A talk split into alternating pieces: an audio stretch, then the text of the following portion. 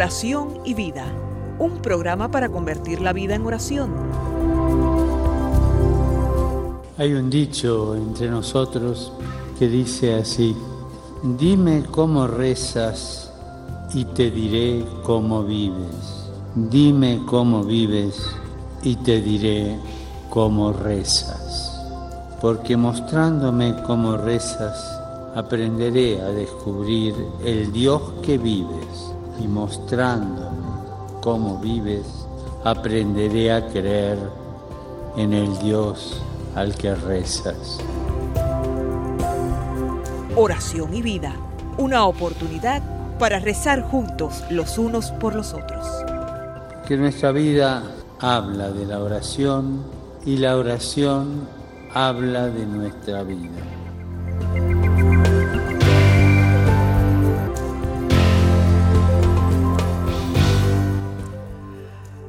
Ven Espíritu Santo, llena los corazones de tus fieles y enciende en ellos el fuego de tu amor. Envía Señor tu Espíritu Creador y renueva la faz de la tierra. Oh Dios, que has iluminado los corazones de tus hijos con la luz del Espíritu Santo, haznos dóciles a sus inspiraciones para gustar siempre el bien y gozar de su consuelo. Te lo pedimos por Jesucristo nuestro Señor. Amén.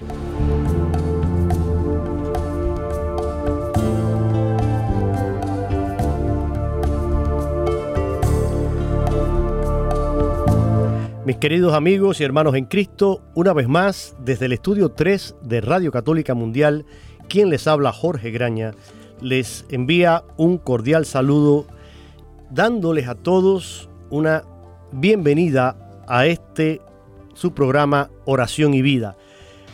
El tiempo continúa avanzando y seguimos, pues nosotros poco a poco buscando este camino de conversión que nos propone la cuaresma, profundizando en él, trabajando intensamente para poder acercarnos con un corazón renovado, con un espíritu limpio, a la Semana Mayor, a celebrar esos grandes misterios de nuestra fe, la pasión, muerte y sobre todo la resurrección de Cristo nuestro Señor, que da sentido a toda nuestra fe y a toda nuestra vida como seres humanos. Hoy vamos a tener un programa especial. Quiero agradecerles a todos por su sintonía, muchos que se comunican a través de nuestro correo oración y vida Es muy fácil, es el nombre del programa, todo minúscula sin espacio, oración y vida, ewtn.com. Ahí pueden enviar, como lo hacen muchos, sus comentarios, sus preguntas, sus sugerencias también, que con muchísimo gusto yo pues recibo esa comunicación y busco eh, darle solución o respuesta a sus preguntas o incluir los temas que ustedes a veces sugieren también en la medida de las posibilidades en los programas. Agradezco a todos los que también se hacen presente a través de las emisoras afiliadas, no solo en Estados Unidos, sino en el mundo entero, y los que nos sintonizan a través de la onda corta. Ventaja que, por ejemplo, tienen mis queridos hermanos en Cuba y allá a través de la onda corta escuchan este y muchos de los programas de Radio Católica Mundial. Un saludo también para todos ellos y, un saludo a todos los que lo hacen también a través de todas estas plataformas digitales que ahora tenemos, pues ustedes pueden descargar la aplicación gratuita EWTN y desde ahí pueden sintonizar la radio en vivo o también ver programas de televisión. Les decía que teníamos hoy un programa especial. Oración y vida suele ser siempre en, vivo, pero en este caso hoy está siendo grabado ya que me acompaña el padre Jorge Perales, sacerdote cubano que reside en Miami, es profesor del Seminario Menor San Juan María Vianney, y entre las varias asignaturas que él imparte, pues una de ellas es la liturgia y también la Sagrada Escritura, y me acompaña tocando temas relacionados a su especialidad, que es sobre todo, digo, la liturgia. Pero en el día de hoy, bueno, por ser profesor, están ya prácticamente en la recta final del curso mm, en el seminario y realmente pues para él el tiempo se le complica bastante y, y a esta hora del programa era difícil que pudiera estar en vivo, pero no obstante eso, el padre siempre con gran disponibilidad y generosidad dijo, no, vamos a grabarlo y, y por eso, aunque el programa no es en vivo, es también materia nueva y una materia que me parece eh, sumamente eh, importante. Les decía que ya nos adentrábamos en la quinta semana de Cuaresma. Y a lo largo de todo este tiempo hemos ido descubriendo a través de las lecturas en la, en la misa, pues nos van eh, llevando de la mano a, a buscar esa profundidad en la oración, en el convertirnos, en el acercarnos a Cristo, los profetas, eh, San Juan Bautista, todas son figuras importantes que van marcando y van sirviendo también un poco de modelo. Pero hay una figura que por eso yo hoy le decía al Padre, mire, yo quisiera que en esta, eh, en esta última etapa, ya que entramos de la cuaresma, me gustaría que comentáramos de alguien tan cercano a nosotros, alguien tan importante que sin, sin esa persona, pues no estuviéramos hablando aquí, no, no, no tendríamos la posibilidad de decir, bueno, Jesús está entre nosotros, Jesús, el Hijo de Dios, se hizo hombre, porque sin ella, mm, sin ese sí que cambió el curso de la historia, ese sí que le dio a Dios aquella jovencita llamada María. Sin ella no podríamos hablar de todo lo que estamos hablando.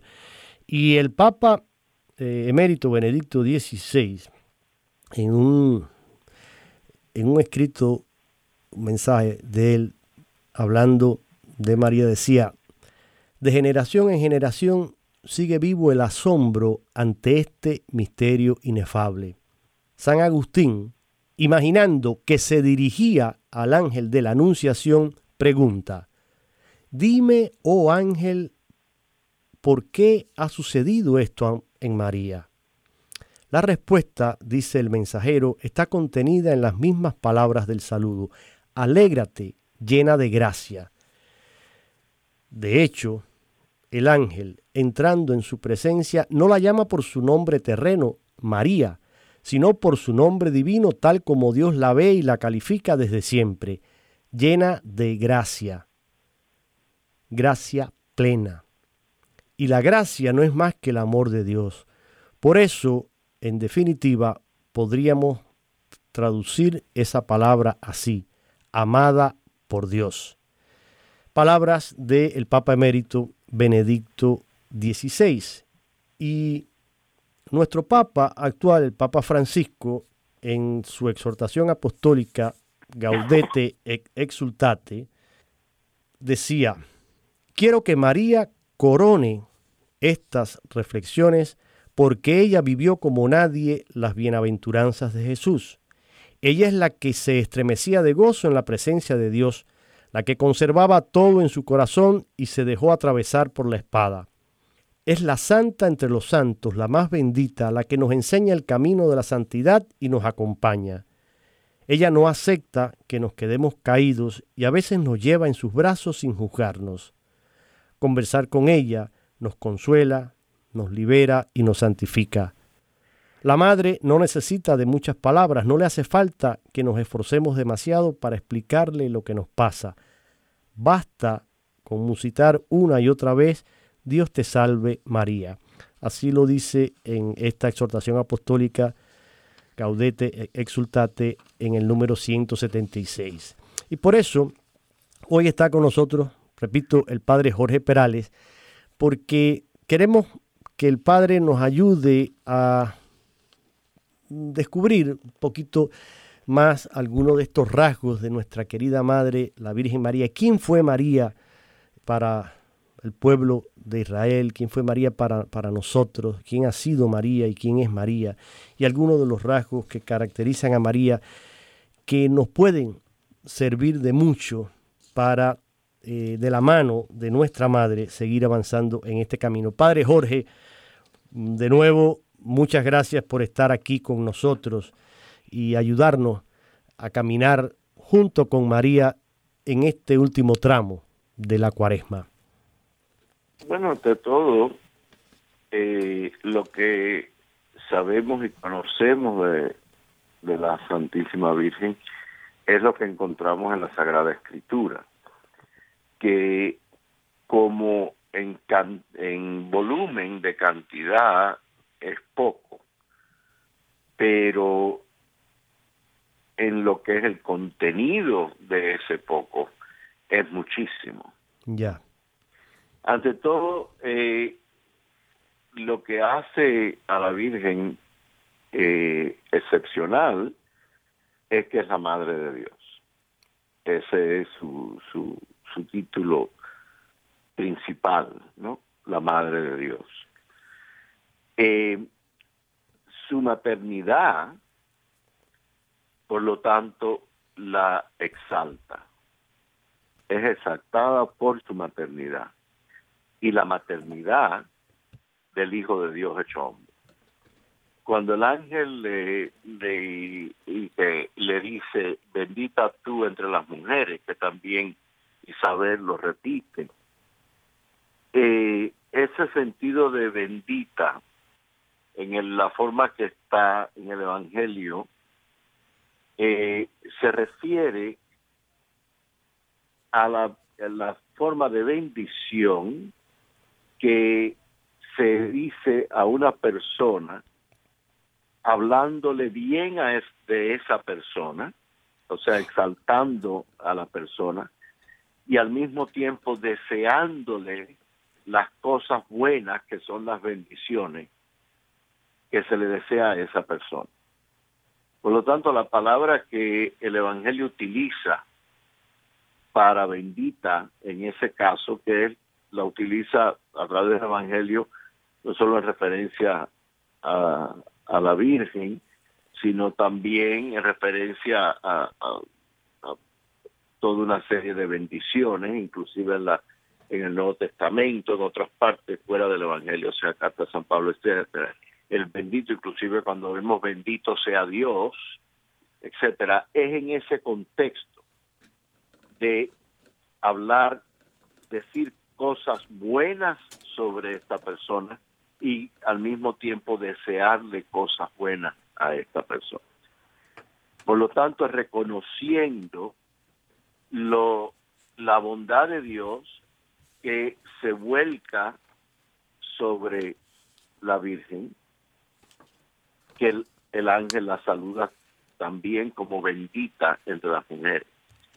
En Israel, el ser madre o tener la capacidad de la maternidad, lo mismo la mujer ya tuviera hijo o no, el tener la capacidad de la maternidad era considerado una bendición. Por eso cuando una mujer no podía tener hijos, lo consideraban como eh, una maldición. Pero toda mujer que tenía hijos era considerada bendita en ese sentido porque tenía la bendición de los hijos. Claro, la fecundidad, ¿no? Era exacto. Pero, sí, era la cuestión de la fecundidad en el sentido y también obviamente en el sentido de continuar aquel mandamiento original del Señor en el Génesis, Adán y a Eva, al hombre y a la mujer, eh, crezcan y, y multiplíquense. Claro. Entonces, por lo tanto, es una forma de esa bendición, de, que esa bendición se realice. Al mismo tiempo, el contexto de Israel era también el hecho de que el pueblo de Israel continuaba, otra vez obviamente a través de los, de los niños nuevos que, nacían. Era una continuación del pueblo de Dios. Por lo tanto, todo nacimiento era en ese contexto de pueblo de Dios. Eh, y por lo tanto, toda mujer también participaba por su maternidad y su maternidad fecunda en, eh, en precisamente esa realidad del pueblo de Dios que continúa como pueblo de Dios al ella dar a luz. Pero, pero María entonces sí encaja en esa bendición como mujer israelita. Pero el hecho de que el ángel, y después se repite en Isabel, bendita tú entre las mujeres, es que entre todas las mujeres que son benditas en Israel, que son madres, tú eres bendita entre ellas, o sea que, que su, su, estado de bendita es exaltado sobre el estado de bendita de todas las demás mujeres porque el, el fruto de su vientre es bendito porque es el Mesías. Claro, ella sobresale por encima de todas las mujeres bendecidas, claro. Sí. Entonces de ahí eh, surge y se ve eh, como fluye toda la grandeza de, de la Virgen María. Ya. Su disposición, de nuevo, como esclava del Señor, o sea, la que sirve al Señor en todo, eh, como habla el libro de los Salmos, o sea, que dice como, eh, como están los ojos de las esclavas en las manos de su señora, ¿no? Eh, o sea que, que el esclavo siempre estaba al tanto de lo que su señor eh, eh, deseaba y entonces muchas veces tenían eh, ya o sea tenían obviamente el entendido había ciertos gestos que hacían con la mano muchas veces gestos muy muy sutiles pero ya el esclavo sabía lo que el, lo que el señor o la señora quería por ese gesto. Sí. Y entonces por lo tanto esa atención completa a, a su señor o su señora. En el caso de la Virgen a utilizar esa misma palabra que significa el servidor, pero en el sentido del servidor que, que, casi en el sentido de esclavo, esclavo en el sentido no de una esclavitud obviamente eh, eh, mala, sino en el sentido de una de que uno sirve total y completamente la voluntad del Señor. Entonces, esa frase, eh, eh, he aquí la esclava del Señor, hágase en mí según tú has dicho, según tu palabra, o sea, según el mensaje del ángel, eh, es que esto, ella está, se pone a la disposición total de la voluntad de Dios, sin reserva ninguna. lo, lo que Dios desea, ahí ella se entrega.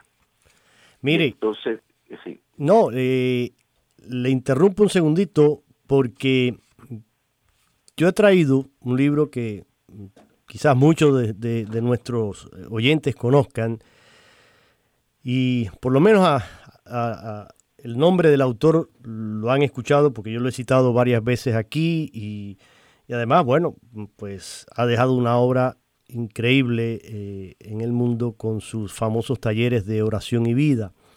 Y me refiero al ya fallecido sacerdote capuchino, el padre Ignacio Larrañaga.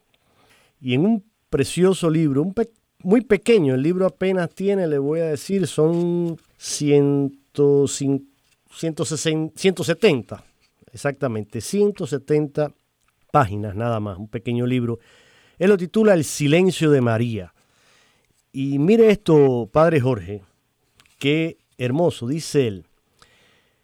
Y cito textual al Padre Larrañaga. Dice, escogí esta palabra, silencio, para titular este libro y este capítulo, porque él, eh, esto aparece en el capítulo que él en el libro titula Fidelidad en el silencio. Y dice, él escogí esta palabra para titular este libro y este capítulo porque me parecía que resumía y expresaba cabalmente la historia y personalidad de María. Existen en la Biblia expresiones muy cargadas de connotaciones vitales y no se dan en los idiomas modernos vocablos que puedan absorber y retransmitir toda aquella carga. Así, por ejemplo, shalom, nuestra palabra paz no agota de ninguna manera la carga vital de aquella expresión hebraica. Anaú significa mucho más que nuestra palabra pobre. Eh, hemos escuchado quizás hablar de los anahuins de Yahvé. entonces, eh, él está citando estos vocablos que dice él en, en, la lengua hebraica tenían pues mucho más riqueza y abarcaban mucho más de lo que a veces al traducirlo a nuestro eh, castellano significa realmente.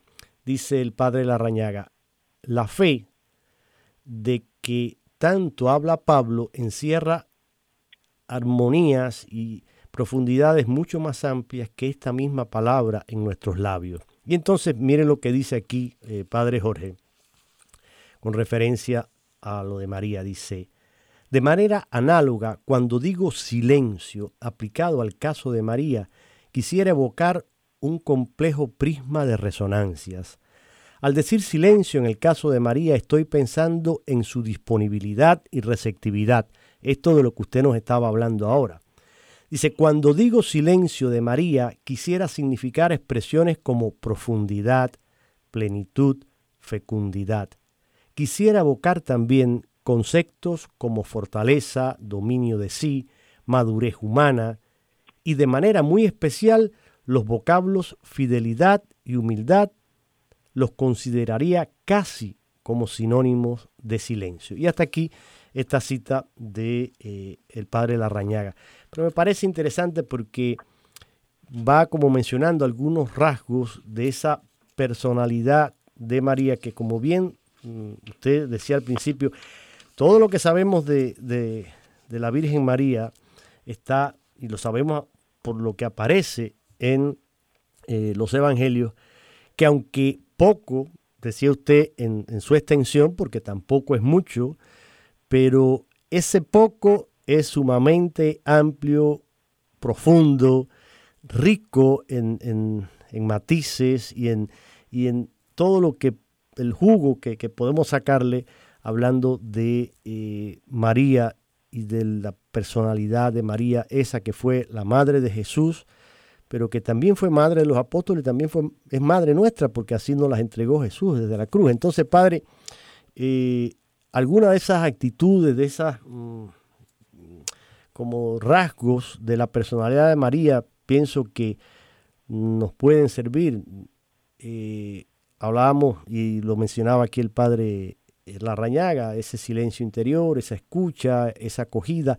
Díganos un poquito así, eh, también desde su experiencia como sacerdote, desde su experiencia como, como hijo de María también, que, que, reza el, rosario, que celebra una Eucaristía mariana, que, predica sobre la Virgen.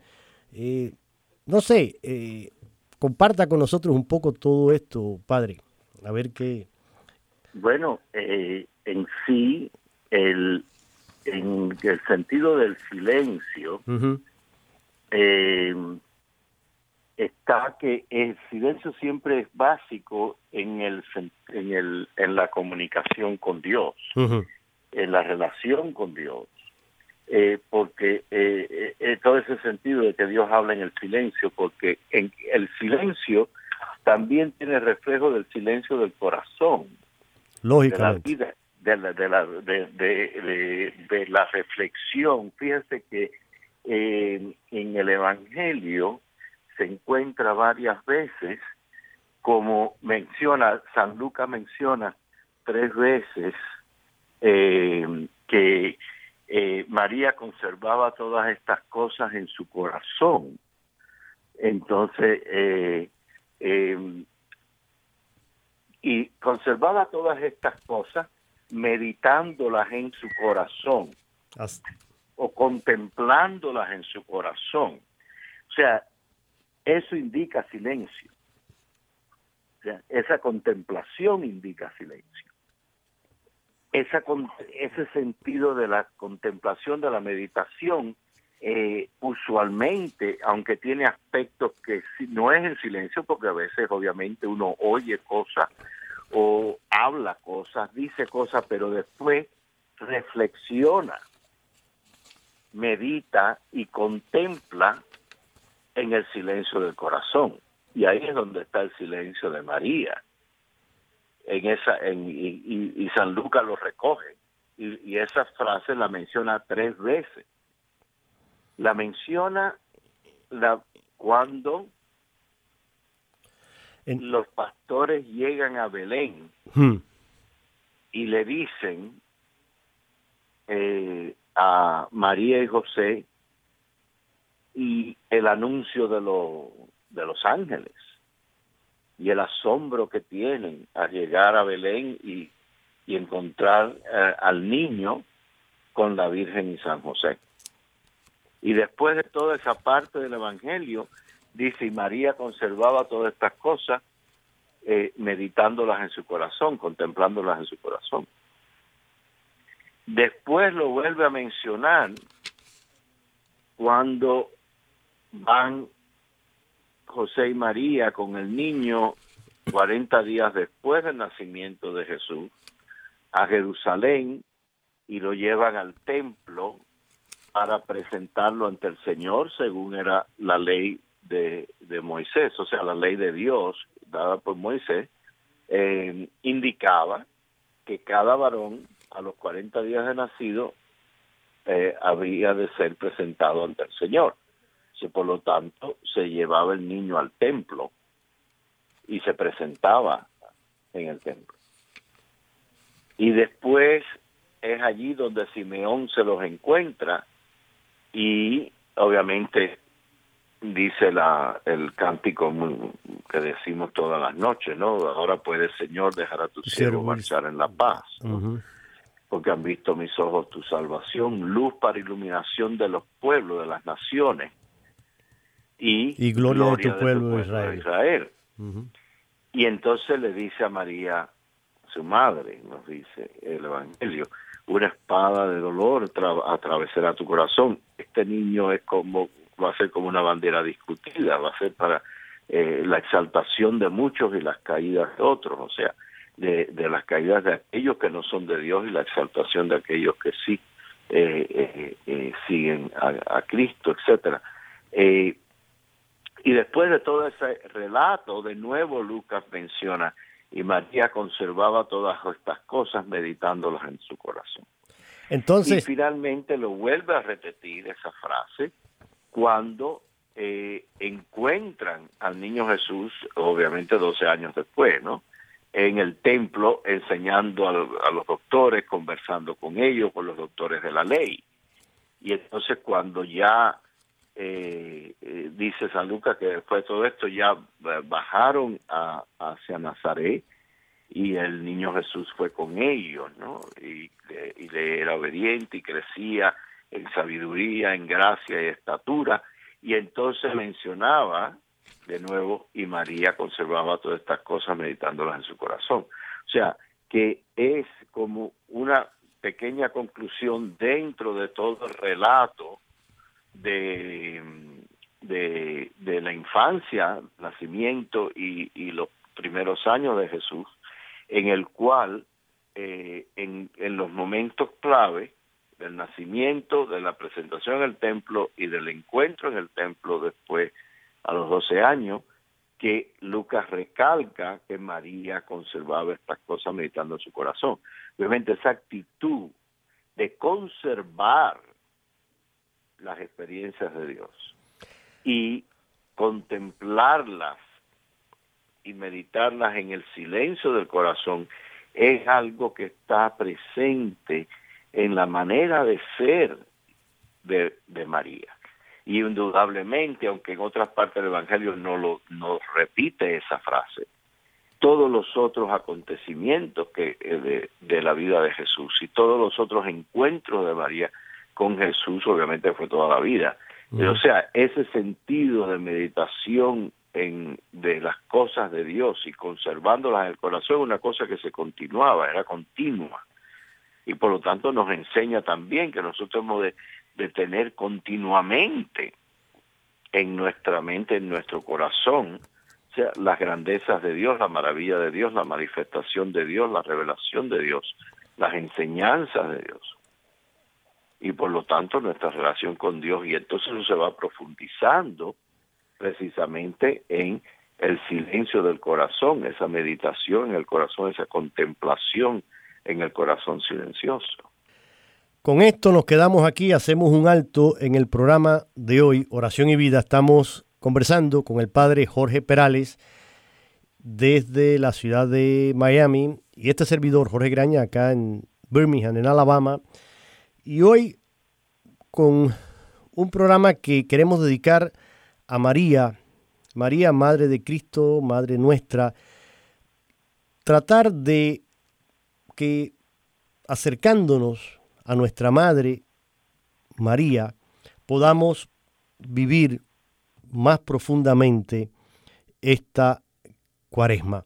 Hacemos una, una breve pausa y nos vamos con una canción que está tomada de el grupo Bexaida y se llama Madre María.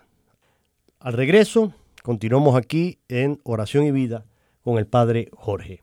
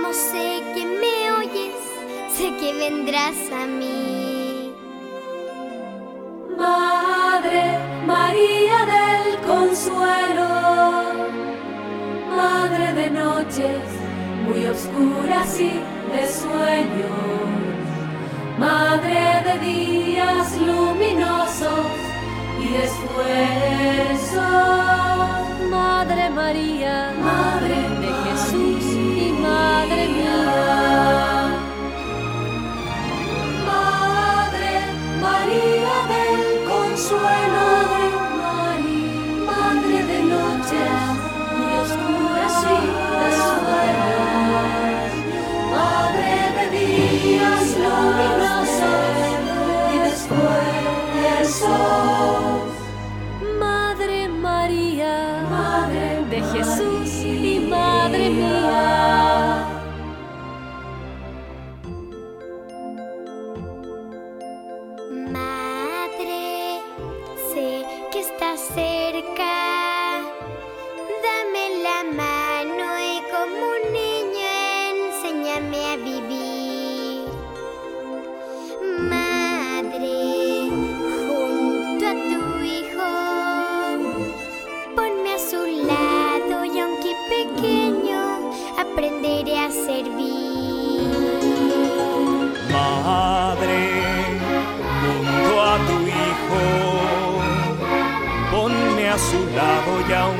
pequeño, aprenderé a servir.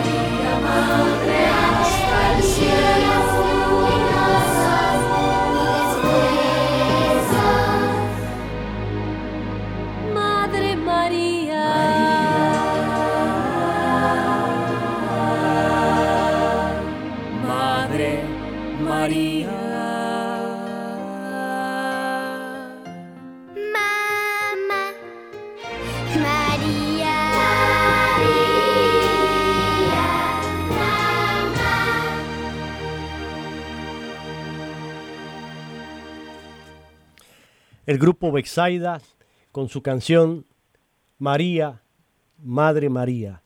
Así que bellísimo eh, eh, este coro y esta interpretación. Estamos aquí en el programa Oración y Vida conversando con el padre Jorge Perales en esta ya quinta semana de Cuaresma, acercándonos a la gran Semana Santa. Y en el libro que citaba ahorita de el padre Ignacio Larrañaga, El silencio de María, mire lo que dice eh, padre Jorge. Dice, ¿quién era ella para la comunidad? ¿Cómo la denominaban? Dice, no sería con el nombre de María. Este nombre era tan común, María de Cleofás, María de Santiago, María la Magdalena. Se precisaba un nombre que especificara mejor su identidad personal. ¿Cuál sería ese nombre? La comunidad vivía permanentemente la presencia del Señor Jesús. A Jesús dirigían la alabanza y la súplica. Ahora bien, una comunidad que vive con Jesús y en Jesús ¿cómo habría de identificar o denominar a aquella mujer? La respuesta cae de su propio peso. Era la madre de Jesús. Así también se expresa siempre el Evangelio. María en realidad, María era más que la madre de Jesús, era también la madre de Juan y era también, ¿por qué no?, la madre de todos los discípulos. ¿No era ese el cargo que ella recibió de los labios del Redentor moribundo desde la cruz?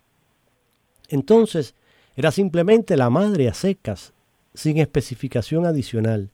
Tenemos la impresión de que desde el primer momento María fue identificada y diferenciada con esa función y posiblemente por ese precioso nombre.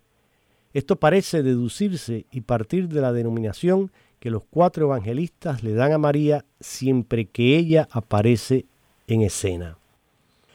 Y María, dice eh, el padre, claro, esto, todo esto es un libro escrito por él, pero muy, muy eh, interesante y, que lleva a, de verdad a acercarnos a la figura de María y a pensar y a reflexionar en ella. Dice el padre Larañaga, María, según aparece en los evangelios, nunca fue una mujer pasiva o alienada. Dice, ella cuestionó la proposición del ángel. Por sí misma tomó la iniciativa y se fue rápidamente cruzando las montañas para ayudar a Isabel en los últimos meses de gestión y en los días del parto.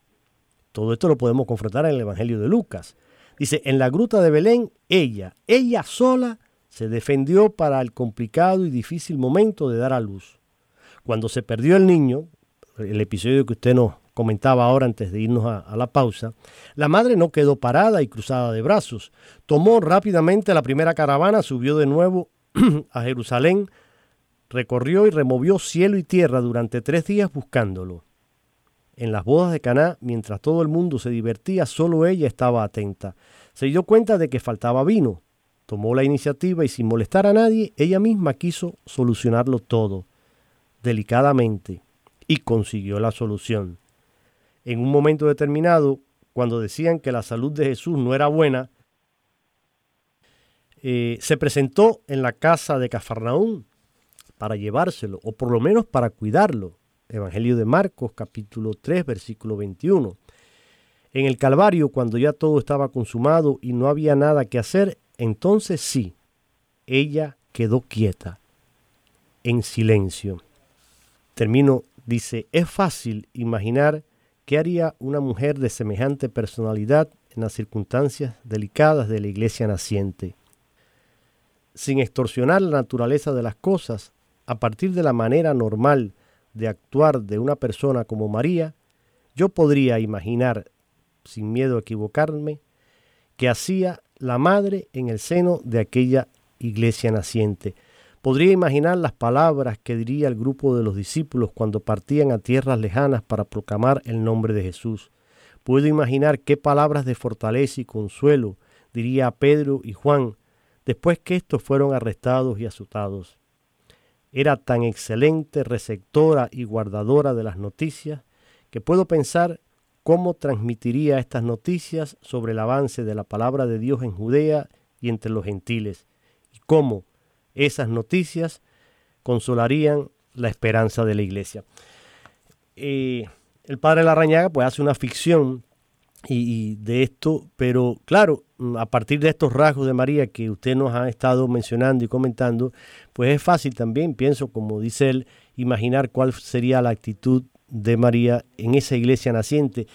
Y esa es la María que nosotros hemos recibido como madre, porque así nos las entregó Jesús, y es la, la María a la que nos entregamos, a la que acudimos en nuestra oración, buscando consejo, protección, como lo hace uno con su madre, que quiere escuchar eh, una palabra de aliento, quiere escuchar un consejo, que busca eh, su regazo para recostar la cabeza, para eh, cuando hay un problema, cuando hay un, una situación, pues acercarnos allí a, buscar esa ayuda en, en, mamá y también a compartir las alegrías y, y siempre que hay, perdón, una, una buena noticia, algo que queremos, pues la primera en, saberlo, eh, a la que queremos comunicárselo es a nuestra madre.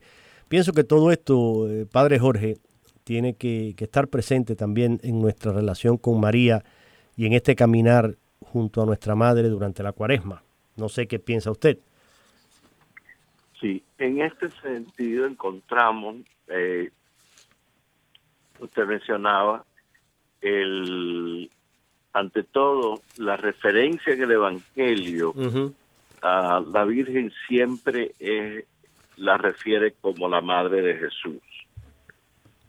Eh, o sea, María solamente no, no se encuentra, sino siempre María, la madre de Jesús o la madre de él, en el sentido que estaba, si la frase está hablando de Jesús y después dice la madre de él, o sea, siguiendo, refiriéndose a Jesús a en, Jesús, en la supuesto. oración anterior, etcétera.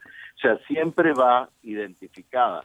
Fíjese que eh, precisamente como el nombre María es tan común, eh, en aquella época como lo es hoy en día, eh, las Marías van, van identificadas. Como usted mencionó, María de Cleofás, eh, María la hermana de Lázaro, eh, María Magdalena, María, María Magdalena, Exacto, sí. eh, etcétera. Entonces, por lo tanto, estaba María, la madre de Jesús. Ya esa frase, madre de Jesús, vuelve a ponerla entre todas las madres pero la resalta entre todas las madres. Igual que es la idea de bendita entre todas las mujeres, o sea que está resaltada entre todas las mujeres, precisamente porque entre todos los hijos de la de, mujer, el hijo de ella es el Mesías. Y entonces en este caso, igual, todas las que son llamadas madre, eh, ella es la madre de Jesús o sea, el Hijo de Dios, el Mesías. Al mismo tiempo, encontramos el, en el Evangelio de San Juan todo lo que habla de, eh, de María son dos veces, al principio y al final. Son dos momentos cruciales. Y al principio es en las bodas de Caná de Galilea donde hay todo un diálogo de la Virgen con Jesús y de la Virgen con los sirvientes en la boda de Caná. Y en todo eso comienza de nuevo diciendo que hubo la boda en Caná y Jesús con sus discípulos fueron a la boda y la madre de Jesús estaba allí. ¿Eh? Uh -huh hay una presencia en ese momento. Y todo el relato de la boda de Caná de Galilea es la primera manifestación de Jesús a sus discípulos como Mesías. Porque es el, en el hecho del milagro, Él se manifiesta como quien Él es. Y todo ese relato termina precisamente diciendo, este es el primero de los signos que hizo Jesús en presencia de sus discípulos y estos creyeron en él. Por lo tanto, ella está muy presente en ese aspecto del el ministerio de Jesús, en la manifestación de Jesús como Mesías y en la fe de los discípulos que creyeron en él. Se está con los discípulos en, en esa dimensión de la fe de los discípulos. Ahí está ella sosteniendo esa fe. Después volvemos a encontrar al final del Evangelio de San Juan, al pie de la cruz, de nuevo con el discípulo que Jesús amaba. O sea, su presencia con el discípulo. Y el discípulo en sí representa a la comunidad de creyentes.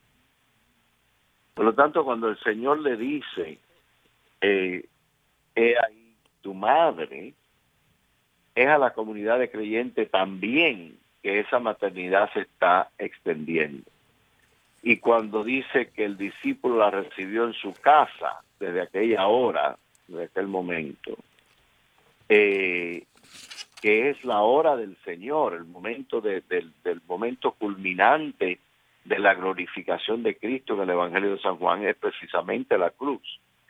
Es la hora la hora que en el mismo Evangelio de San Juan menciona al principio de la cena, sabiendo Jesús que, que, su, que llegaba su hora, que su hora había llegado, o sea, la hora del momento de, de, de, su pasión y obviamente de su glorificación.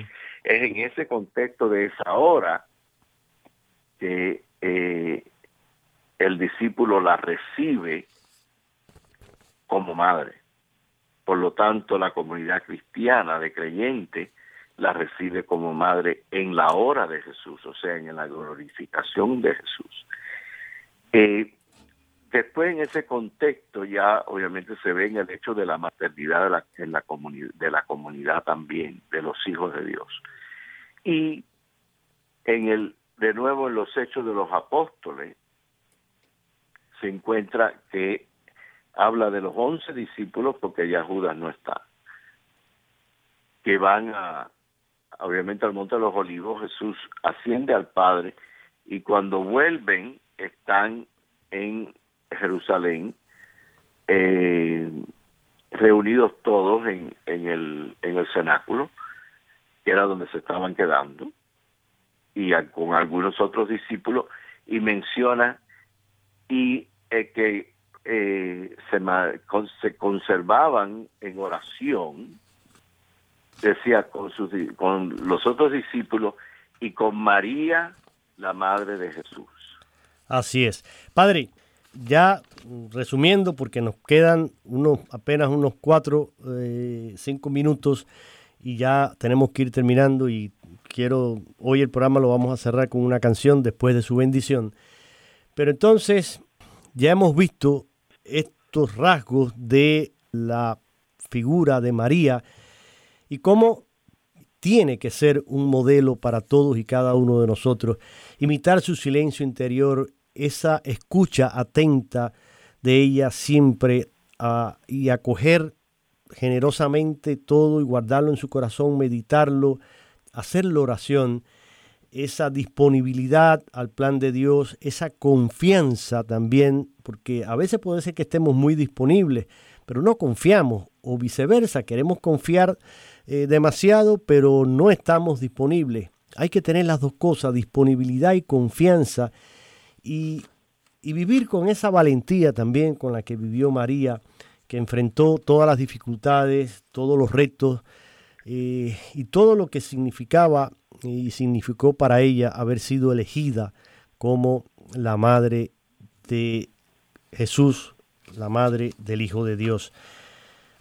Hay un hermosísimo himno que usted lo, conoce, eh, el acatistos, que es el, quiere decir eh, estando de pie, significa esta palabra, es el himno litúrgico eh, en honor de la Madre de Dios, que es un poema mariano, es el más célebre de, lo que es la, antigua iglesia oriental. Y, este himno pues se canta y se escucha de pie, tiene 24 estrofas mm, compuestos por una o varias partes a la vez. Posiblemente eh, su autoría se atribuye eh, a San Romano, cantor a finales del siglo V. Mire qué hermoso, el comienzo nada más lo menciono, dice, el primero de los ángeles fue enviado del cielo al decir Dios te salve a la Madre de Dios. Y con voz angelical contemplándote, oh Señor, hecho hombre, estasiado quedó y así le cantaba. Salve, por ti resplandece la alegría, salve, por ti se eclipsa la maldición, salve, perdón de Adán el caído, salve, rescate de las lágrimas de Eva, salve, oh cima encumbrada a la mente de los hombres, salve, abismo insondable a los ojos de los ángeles, salve, porque tú eres trono del rey, salve, porque llevas a aquel que todo lo sostiene, salve, estrella que nos anuncia el sol, salve, regazo de la divina encarnación, salve por ti, la creación se renueva, salve, por ti el Creador se hace niño, salve, esposa inmaculada. Esa eh, es la, primera parte de este hermosísimo himno. Búsquenlo, léanlo, escúchenlo, el acatisto dedicado a la Virgen. Padre, mil gracias por eh, este hermoso programa y bueno, ya nos encontraremos en la Pascua si Dios lo permite, así que le deseo una feliz eh, cuaresma y una Semana Santa muy fructífera para usted y todos los suyos. Por favor, denos a todos la bendición. Que Dios nos bendiga y la Virgen nos acompañe. Amén. Gracias a todos por su sintonía y como les dije, nos vamos hoy con una canción del grupo Chadai titulada Oh mi María.